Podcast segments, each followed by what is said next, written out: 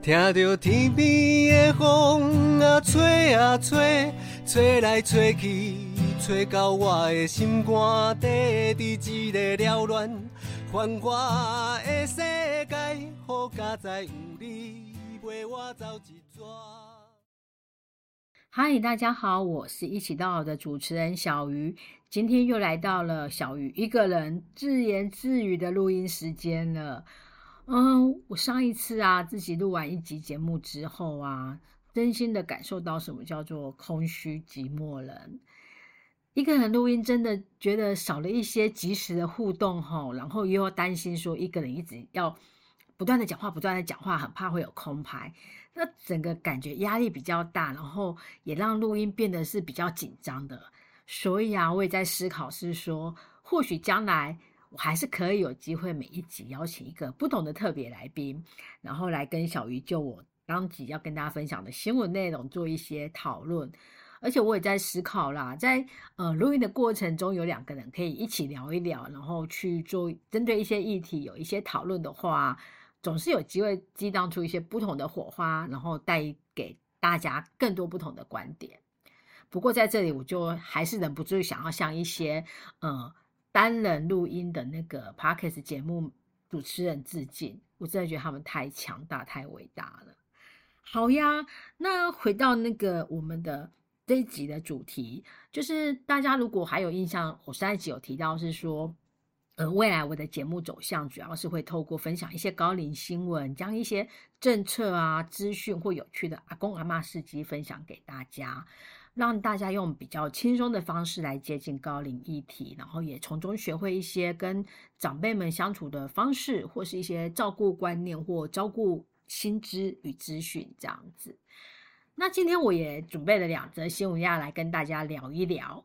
废话不多说，先跟大家直接讲。第一题呢，是我最近在划手机的时候啊，我是直接被那个标题吸引，然后停下来看。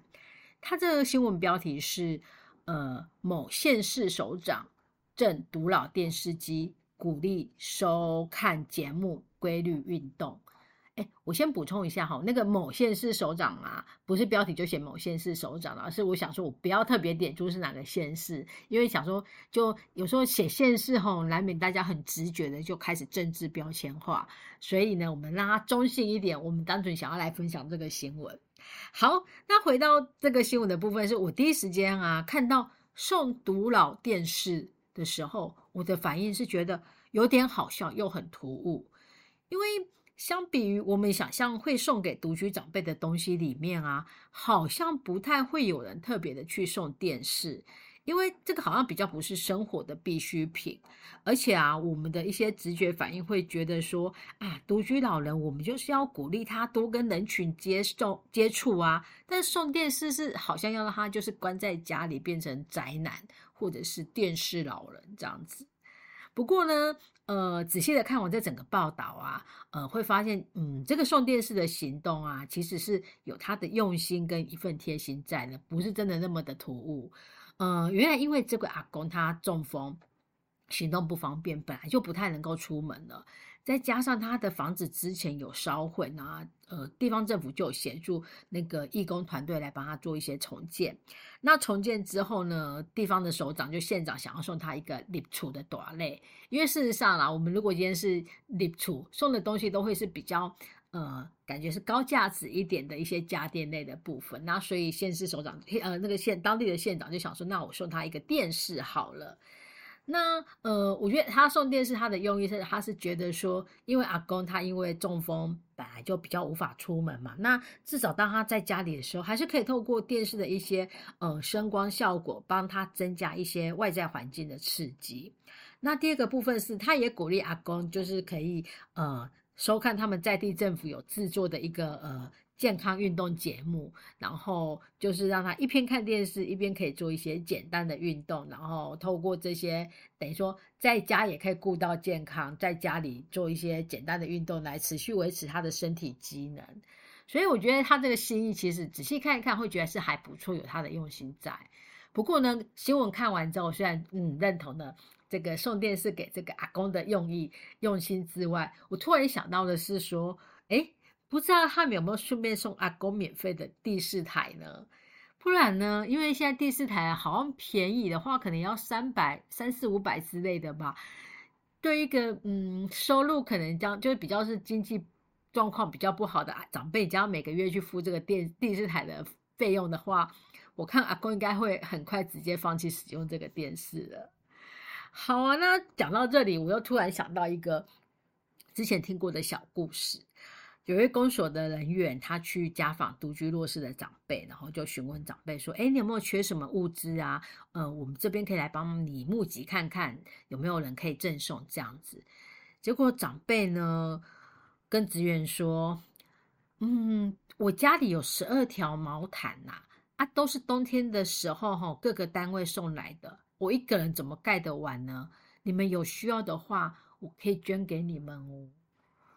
这个东西可不是笑话，因为其实呃，我看到这个故事的时候，我就想到我之前有一次跟一个呃，跟我们的社工去探访一位长辈的时候啊，印象也很深刻。这个长辈他家里就很简单，几乎没有什么家具。我印象中可能就是一个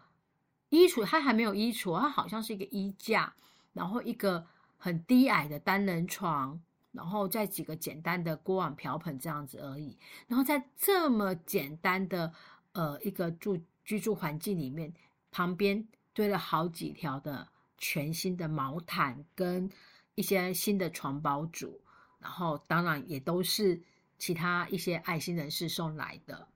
不过，其实，在当时跟这个阿妈聊的过程中，会发现，在寒冷的冬天里呀，再多的毛毯都比不上。他想要洗一个热水澡，因为阿妈的房间没有浴室，然后所以阿妈想洗热水澡这件事情，也不是说我们送一个热水器给他就可以解决的。那怎么办呢？怎么样才可以让阿妈在冬天里可以有洗一个温热的热水澡？可能不见得是像我们泡澡或淋浴这样子，但至少可以让他在呃清洁身体的时候可以有热热的水可以使用。后来我觉得我们的社工蛮聪明的，社工送了阿妈一个热水瓶，那个热水瓶它其实不会很大，所以其实瘦弱的阿妈还是能够拿得动。那阿妈她就是每天晚上她想要洗热水澡的时候，她就用这个热水瓶烧一壶热水，然后把它倒进水盆里，然后加进凉水、冷水的部分，然后她就可以在房间里面呃简单的做梳洗。虽然还是很困难，可是至少去满足了阿妈她想要在冬天里有热水的这个愿望。所以呢，呃，分延伸分享出了这两个故事啊，其实是想让大家了解，呃，我们常常在新闻或社群中看到有很可怜的长辈需要帮助。那台湾人最可爱的地方就是非常有爱心。那这个时候大家就会一窝蜂的想要探听出，哦，那个长辈住在哪里？我们直接把长辈需要的东西，或者是我们跟大家募一些钱，买一些物资，直接送过去给长辈。直接用这个行动，很积极的行动来展现爱心，我自己觉得是一件很棒也很让人家敬佩的事情。呃，可是其实当我在进入了社服团体工作之后，我进一步去了解呃一些运作服务长辈的机制之后，我才发现，其实有时候如果我们没有充分的去了解受助者的真正需求，可能。我们这样的热血行动，把物资直接送进长辈家里，这个热血行动有可能有时候会变成只是在浪费，甚至很有可能会直接浇熄了我们想要助人的那一份热情。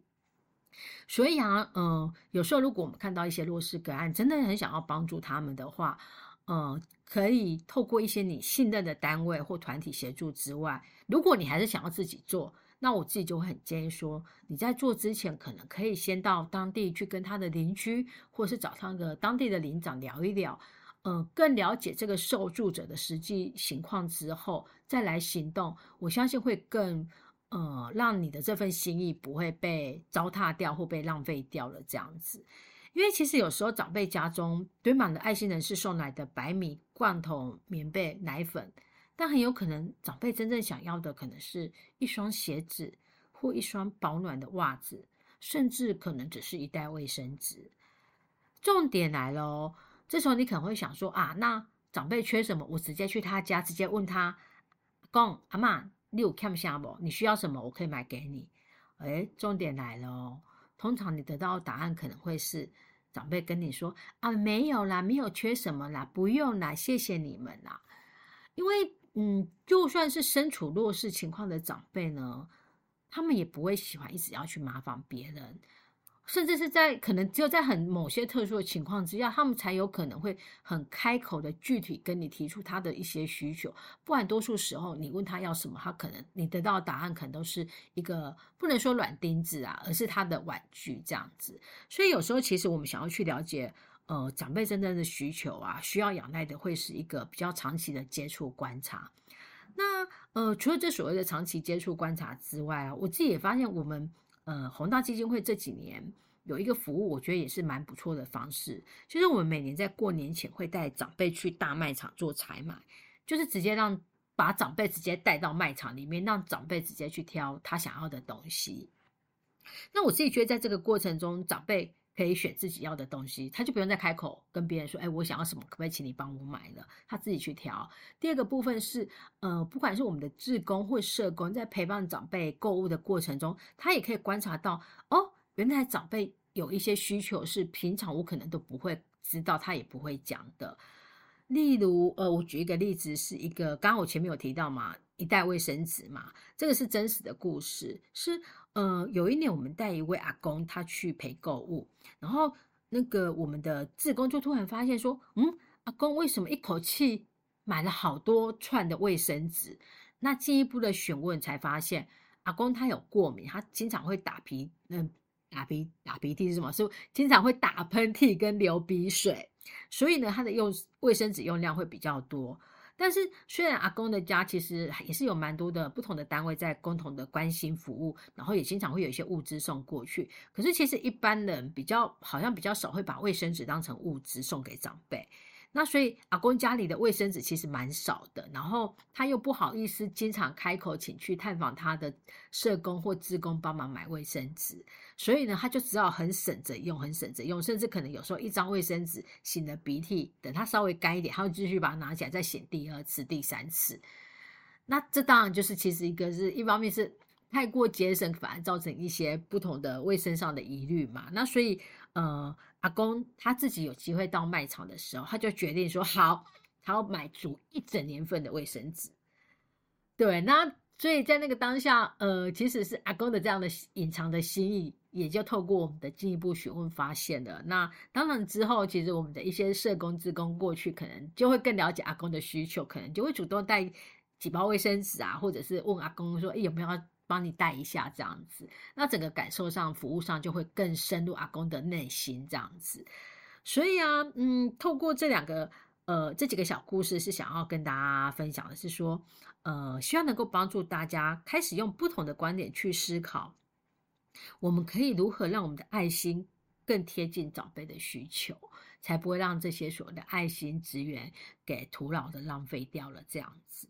那呃，说到这个贴近长辈的需求，就要来跟大家分享另外一个新闻了。它的新闻标题是“小黄公车开进偏乡，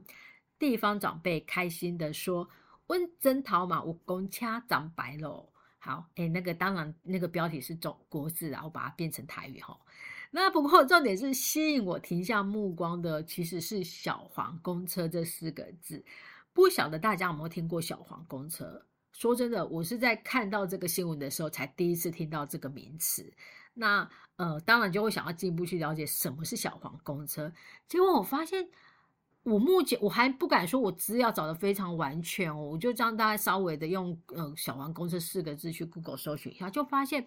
其实最早在民国一百零三年。就大概已经是八九年前就已经有县市政府在推动这个服务了，但我竟然完全没听过。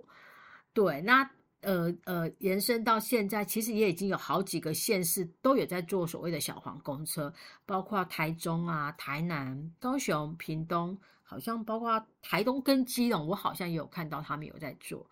但我相信大家应该很多人跟我的反应应该是一样的，这是什么？听都没听过小黄公车，那它到底是小黄计程车还是是公车呢？好，为了跟大家分享什么是小黄公车，我花了一点点时间去爬文，然后因为其实，在找这个资料过程中，其实会有一点点眼花缭乱，因为嗯，目前每个县市政府的做法都不太一样，然后它的规定规则也都不太一样。呃，不过我试着收纳了一些呃基本的概念，我用简单的概念跟大家分享。呃，小黄公车简单来说就是用搭公车的钱去搭计程车，搭公车一次可能只要几十块。搭小黄可能动辄就一百块、两百块，甚至四五百块起跳。所以呢，你只要花拿搭公车的那笔钱，就可以去搭到计程车。第二个部分是搭的虽然是计程车，但它不能够像一般计程车一样自由的行驶，想到哪里就到哪里。这个小黄公车它还是跟公车一样有固定的班次跟路线。那不过，呃，目前部分县市政府它提供的话，是你透过预约的话，小黄公车是可以先短暂的脱离那个路线，然后去你家里把你接出来，然后再回到路线上这样子。那大家肯定也会去思考的是说，那为什么需要有小黄公车的诞生？是因为，嗯，公车它因为营运需求跟那个车体比较庞大，所以它主要的路线都还是以大马路，然后人潮人群比较多的都会乡镇为主。那这样一来，住在一些比较偏乡或更郊区的民众，光是要去搭个公车，可能都要走很远，然后甚至要等很久的车了。以小鱼自己来讲，我自己我自己住彰化嘛，那我住的地方，我家出去外面有一条大马路，呃，它就有公车站牌。可是透过我家旁边这条路，它其实也不是很小的路，它其实就是一条县道延伸进来的整个村落里面。他其实就没有公车了。那如果在住在村落比较里面的人，他要来搭这个公车，他可能就要骑脚踏车过来接我，或骑机车过来，甚至走路。哇，我看可能走路可能走，搞不好也要走个十几二十分钟。所以呢，公车它虽然是比较大，但是目前是大家比较熟悉的。可是它在路线规划上，确实是比较没有办法再更深入一些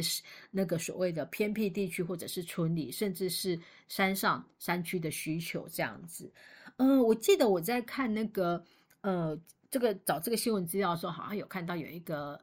有一个首长，他有讲，他有个比喻，我觉得还蛮好。他说，公车就可能很像是我们的静脉，我们的血管里面的静脉。那我在想，动脉可能就是高速公路啊、高铁这一类的吧。那这个小黄公车，它其实就你可以把它稍微想象成是微血管，它可以深入到你身体的各个末梢的地方，就是更偏远、更远的地方这样子。所以小黄公车它确实听起来是有一定的机会可以去呃帮助这些住在更郊区或偏乡的长辈，他们能够呃进市区，然后帮助他们到市区可能看医生啊、买菜，也不用说还要再走一大段路去搭公车了这样子。那呃前两年就是呃新冠肺炎开始爆发的时候，大家应该有印象，就是长辈们。都要被预约，然后可能去到某个地方去打疫苗嘛。那可是许多偏乡地区的长辈，因为儿女真的没有时间要工作，没有时间回家接送，他们就是透过这个小黄公车，然后就可以载着那个阿公阿妈去打疫苗了。好啊，那这样说起来，我不晓得大家会不会觉得说，嗯，那我好像叫计程车就好啦。大家不要忘了哦，计程车可不便宜啊，甚至啊，就算你有钱。嗯，有一些计程车司机，他其实也不见得愿意前往，因为，呃，他开到你家，载你到你要去的地方，他只跟你收一趟车钱，可他光从市区开到你家，他就是一趟的车子来往的时间了。所以，其实，在偏乡地区，有时候可能就算你有钱，也不见得叫得到计程车。那所以，这个小黄公车的政策的话，当然就是政府透过一些鼓励啊，跟补助，然后有更多的这种计程车业者还一起来加入这样子。好啊，那嗯，重点是我还看到一个很重要的资讯，一定要跟大家讲。我在找资料的时候，就是呃，目前好像是这几年，好像是台中市政府还蛮积极的在推动。所以呢，为了鼓励大家去搭乘这个小黄公车，目前在台中的小黄公车服务是免费的哦。不过啊，我自己在看新闻的时候看到一个很有趣的是，可能因为大家都不太认识这个服务，所以就有小黄公车的司机分享啊，他在路上就有看到有一个阿妈没有搭上公车，那他想说，哎，就在他自己的路线上，所以他就上前询问阿妈说，哎，阿妈阿妈，你要不要坐我这个小黄公车？阿妈吼吓得连忙连连忙拒绝，因为他怎么样都不相信他可以搭不用钱的计程车。对啊，所以其实这个也反映出。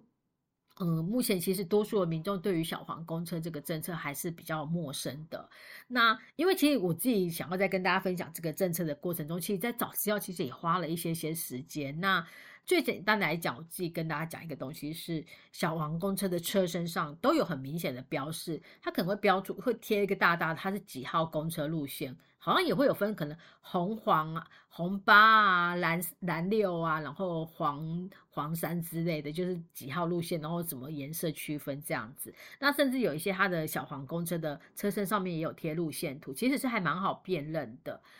那呃，我自己是觉得是说，小黄公车它或许还是无法彻底解决偏向长辈的需求，但不失为一个好的措施或方法。所以呢，我自己蛮鼓励大家，如果有兴趣的话，可以直接用小黄公车这四个关键字上网搜寻，然后看看你住的地方，或是你呃阿公阿妈住的地方有没有这个服务。有的话，我觉得都可以再稍微花一点点时间，稍微研究一下，然后可以来运用这个服务。我自己觉得。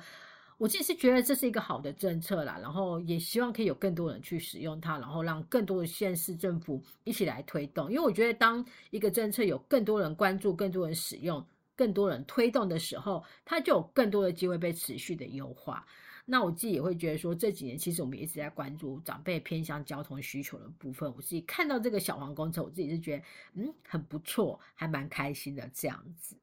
那除了小黄公车之外，我跟大家分享另外一个是我在查资料的时候，我也看到在屏东县他们有在推一个叫做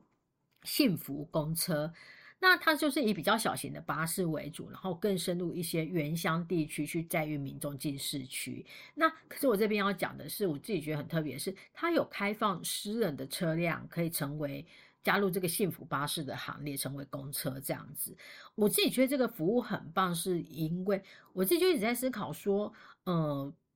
应该有很多的年轻人，他为了照顾父母亲，他得放弃在都会区的工作，回到乡村或者是山区。可是他照顾了父母，他可能会面临工作不好找的问题。那为了照顾家人，那整天在家里没有工作。我相信，不管不要说经济压力，搞不好邻里的眼光都会让他很难受。所以呢，我自己觉得说，哎，如果他自己有车子，他就可以加入这个呃服务，然后成为那个在地的幸福公车，不但有一份收入，然后也兼顾了家人的照顾，甚至因为他他开的车子一定就是以他的所在地区为附近为主嘛，就连家社区的长辈都一并照顾到了。我自己觉得这是一个还蛮好的政策，也是很跟前面小王工程一样，希望它有机会持续被扩大，然后去更优化整个细节的执行部分。好啊，那呃聊到幸福公车的重点，其实是我自己想要跟大家特别分享一个，也是在屏东的阿公的故事。那我这个是在我们今年影响力新闻奖呃一个获奖作品里面有报道到的一个叫做呃林春普阿公的故事。这个阿公他今年已经是应该是八十四岁，然后虚岁的话可能可以讲八十五岁嘛。那他目前是住在屏东牡丹乡的旭海村，不晓得大家知不知道旭海在哪里？讲旭海，大家可能稍微陌生一点点；讲阿朗伊古道，大家可能会比较熟悉。它其实就在阿朗伊古道的那个所在地这样子。那阿朗伊古道我没有去走过，可是，在旭海那边有个叫旭海大草原，我去过几次，我非常喜欢那边，因为它那边其实海拔还蛮高的。它其实应该算是一个呃，位紧邻着海边的一个高地平台吧。那它叫大草原，就是它上面有很多草，还有刮芒灰。对，所以秋天去的话会很有 feel。然后在那边的话，你就是站在那高高一居高望远，可以看远眺太平洋，然后看着海，整个心情就很好了。而且我甚至听说，在这个去海大草原上面，天气好的话，好像可以看得到绿岛或蓝屿。不过呢，呃，去去海大草原啊，通常都是我。如果去垦丁的时候，然后可能多排几天假期，然后通常就会特别抓出一天时间往这边走。因为其实呢，虽然都在屏东，可是光从垦丁到旭海大草原，我记得就要将近一个小时的车程。那所以大家也可以想象，在当地的居民他们的生活要对外的交通其实是还蛮不不小的一段距离，而且其实在这个地方，它没有超商服务，也没有传统，只有传统的干妈店，然后它也没有诊所，所以当地的居民他们要看医生，都还要开车到横村镇。我在想，从这边开到横村镇，至少也四五十分钟跑不掉。那所以，呃，当地居民可能对外的话，除了可能自己开车、骑车之外，就是公车。那公车其实也只有两三个班次，所以大家可以想象当地的居民他们生活有多不方便了。那如果又只剩下老人家在家里的话，我看几乎是有点过着 半那个与世隔绝的生活了。不过还好，在旭海村啊，他们这三十年来有一个叫做威士比阿公的林春普爷爷。他会叫做威士比，好像是因为他早年其实就是会从市区，然后载满了威士比到这边来贩售，或是让那个干妈店补货，所以久而久大家熟悉他，然后也就开始叫威士比阿公。那威士比阿公他因为经常来这边卖卖饮料、卖酒类，诶卖酒，威士比算酒嘛？好不管，反正就来这边卖东西。然后久了之后呢，他就很喜欢这边的环境，也搬来这边居住。那搬到这边居住的时候，他也才更进一步的看见村民生活的困难之处。然后这时候他就想说啊，反正我都有一台箱型车，不如我就用来帮村民们做一些接送或者是买东西的服务。那其中我觉得想要跟大家特别聊的是就医服务这件事情，因为呃，其实村民我刚他们会发现，他们从呃在地，如果说真的有人临时生病需要叫救护车。救护车进去，再把人送出来，来回可能就将近两个小时的时间了。如果是遇到一些心脏病发、气喘、脑中风这种很疾病重症，我想应该根本没有人等得起。所以其实很多村民就非常在就医这一块就会很仰赖林村埔，尤其是紧急就医的部分。那嗯，我看报道就有提到是说，阿公有讲过说，就有过几次，其实村民就因为可能生病的太严重，根本就来不及呃。到医院可能就在他的车上断气了。那有的人可能就会对这种事情很忌讳，可是其实对阿公来讲，他完全不在意。他觉得，呃，应该是说他的生活好像成了出民，呃，苦难生活的另外一种印记。那他也会觉得说，能够继续的帮助出民，他就愿意继继续的做下去这样子。所以呢，呃，其实这个阿公他就一个礼拜哦，他其实大概有六天的时间，然后他就都开着他的箱型车，然后带村民们，呃，到镇上去看医生啊，办事情，采买生活用品，甚至也会帮一些行动不方便的村民买代买代购，然后代办事情，然后甚至帮忙把那个一些电器带出去维修。然后，呃，我看有一些新闻还有提到是说，甚至有些人信任他，信任到会直接把全部的。存折的印章或提款卡拿给他，请他帮忙领钱。那阿公在做这些过程中，他其实大概也都只跟呃村民收一些很微薄的车资，或者是几块钱的那个代办费。就是说，他并不是要透过这个服务来赚钱。所以，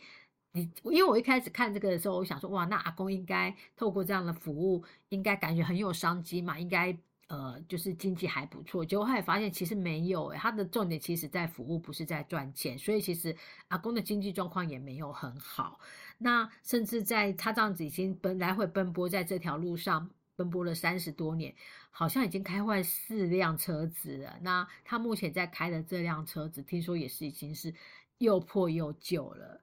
那呃。因为阿公的故事，阿公大家不要忘记哦，我前面有提到，阿公其实已经是高龄八十几岁，他还持续在开这个车子，诶那所以其实前几年，呃，在地政府他们就有推我刚刚提到的幸福公车嘛。那在这个幸福公车的规划上，他们也透过呃村婆阿公服务村民的一些经验里面，去更了解说，诶村民他们可能会需要什么样的服务，他们可能会需要去要去什么样的地点，所以在他的整个幸福公车的规划上，其实是有更贴近。村民们的需求的，可是呢，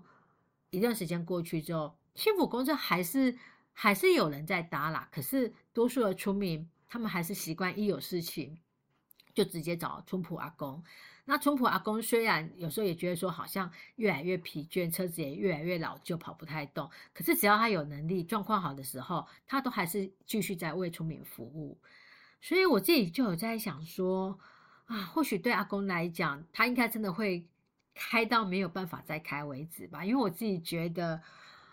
怎么办？我就自己讲到这里，突然有点鼻酸，应该是感动的鼻酸。就是我自己觉得，阿公虽然不是在地人，可是他因为爱上这个村子，去到那里，然后启动了自发性的启动了一个这样为村民服务的